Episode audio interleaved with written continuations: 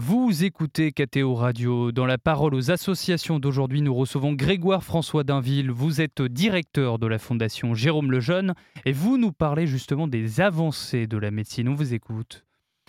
Merci beaucoup.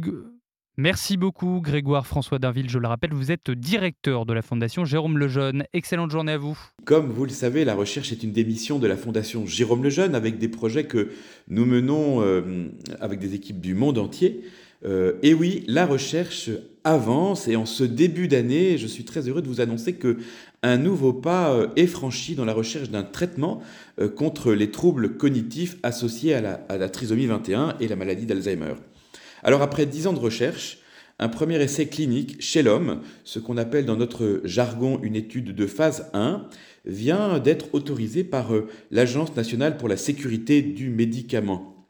Alors cet essai, il va permettre de commencer à tester la bonne tolérance, euh, la non-toxicité euh, d'une molécule que nous appelons la leucétinib 21.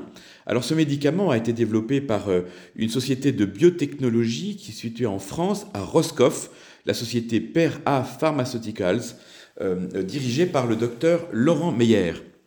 Alors ces recherches sont soutenues euh, depuis 2017 par la Fondation, euh, en lien bien sûr avec de nombreux partenaires, et nous sommes extrêmement fiers, très fiers, parce que c'est euh, le fruit de 25 ans de recherche menée dans l'ombre par des chercheurs du monde entier.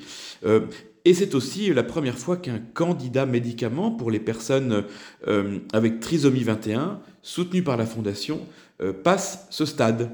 C'est effectivement une très bonne nouvelle. Pouvez-vous nous en dire euh, davantage sur ce médicament? Alors la, la leucétinib 21 est une molécule inspirée euh, d'une substance naturelle produite par une éponge marine. Alors c'est un peu technique, euh, mais le, principe c'est que l'action de, de, cette molécule devrait normaliser l'activité d'une protéine, une protéine qui est issue du gène DIRC1A euh, qui est localisé sur le chromosome 21. Comme vous le savez, dans la trisomie 21, il y a trois chromosomes 21, et donc il y a trois fois le gène DIRC1A, et donc l'activité produite par ce gène euh, est, en suractivité, si je puis dire, est excessive, et elle va générer un certain nombre de dysfonctionnements, dont le déficit cognitif associé à la trisomie 21. Euh, ce gène est aussi en cause dans le développement de la maladie d'Alzheimer. Alors les tests précliniques sur l'animal euh, ont, conduit, euh, ont conclu à l'innocuité de cette molécule, donc de la leucétinib 21, bien sûr à des doses beaucoup plus élevées que celles qui seront administrées chez l'homme. Et quelles sont les prochaines étapes? Alors les prochaines étapes, suite au feu vert de l'agence du médicament accordé le 15 décembre dernier, eh ben, la leucétinib 21 va entrer en essai clinique de phase 1 pour une première administration chez l'homme. Cette étude de sécurité, euh, de pharmacologie, va impliquer dans un premier temps 96 adultes sains, nous appelons volontaires sains, et puis ensuite 12 adultes avec trisomie 21 et 12 euh, patients atteints de la maladie d'Alzheimer. L'objectif de cet essai clinique, je le rappelle, il est de vérifier la tolérance, la bonne tolérance de cette molécule et la non-toxicité chez l'homme. Et il va démarrer là tout de suite, euh, dès le mois de janvier. Alors évidemment, tout n'est pas gagné. Euh, ce n'est qu'au terme d'un processus engageant euh, que nous saurons avec certitude si ce candidat médicament peut être utilisé efficacement et sans risque.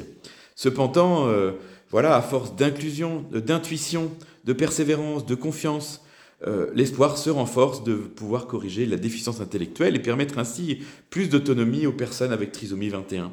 Alors à la Fondation, nous sommes déterminés, nous sommes pleins d'espérance et nous sommes aussi très fiers d'être associés à ce projet extraordinaire que je suis heureux de vous partager en ce début d'année. Voilà, bonne année à tous et à très bientôt. Merci beaucoup Grégoire François Darville, je le rappelle, vous êtes directeur de la Fondation Jérôme Lejeune. Excellente journée à vous.